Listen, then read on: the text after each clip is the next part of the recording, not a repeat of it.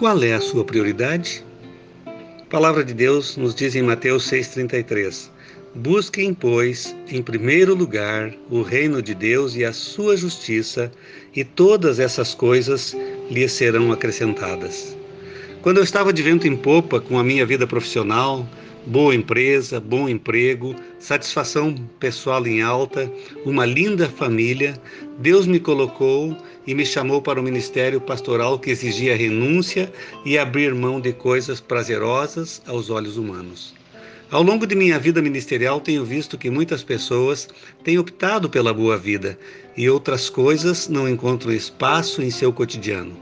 Vivem lutando somente pelos bens materiais e por aproveitar da melhor maneira possível a vida e seus prazeres. Contudo, quando estas pessoas olham suas vidas e não poucas com muita tristeza percebem que seu empenho não teve o sucesso esperado, pois já estão no terceiro, no quarto casamento e seus filhos estão distantes e suas vidas financeiras não alcançaram a estabilidade desejada.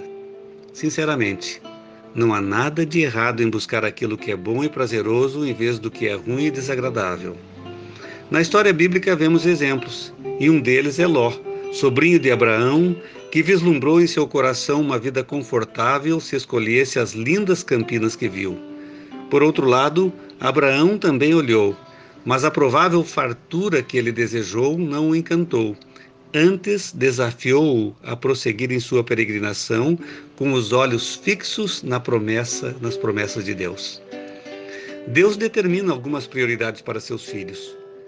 Uma delas, talvez a maior, encontramos no versículo que lemos no início, em Mateus 6,33.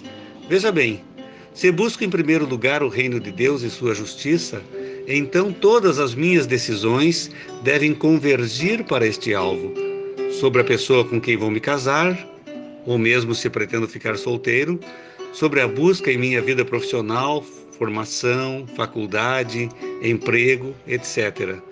Toda ação deve ser filtrada, analisada sob a perspectiva de Mateus 6,33, onde aplico o meu dinheiro, como gasto o meu tempo, o que compro, o que vendo, o que dou. Dessa forma, de pensar e refletir me ajuda na condução da minha vida sob a prisma dessa prioridade. Todas as deliberações que tomamos a nosso respeito e para nossa família trazem consequências. Alguns escolhem permanecer em casa aos domingos, dormindo até tarde, ao invés de levantar mais cedo e ir com a família, né, casal e filhos, à igreja.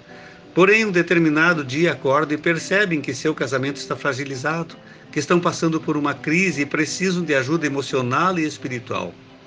Aos que planejam uma agenda sobrecarregada, ficam à mercê de um intenso ativismo, sem qualquer brecha de horário para orar e meditar na palavra de Deus. Outros resolvem não participar de grupos de estudo ou atividades que a igreja oferece, pois a rotina diária já é muito exaustiva e mais um compromisso seria demasiado. Porém, futuramente perceberão que fizeram a escolha errada, porque o convívio com outras pessoas e a família que a igreja é enriqueceria suas vidas e ajudaria nas respostas diante de crises e dificuldades que surgem. Pensem nisso. Onde você tem colocado seus olhos? Nos bens materiais, na realização pessoal apenas, como Ló fez? Ou você visualiza o eterno, assim como Abraão, e tem optado em buscar o Senhor em primeiro lugar, porque sabe que as outras coisas lhe serão acrescentadas? Se você tem alguma dúvida a respeito das prioridades que Deus coloca sobre sua vida e se deseja mais saber sobre Deus, faça contato conosco e que Deus o abençoe.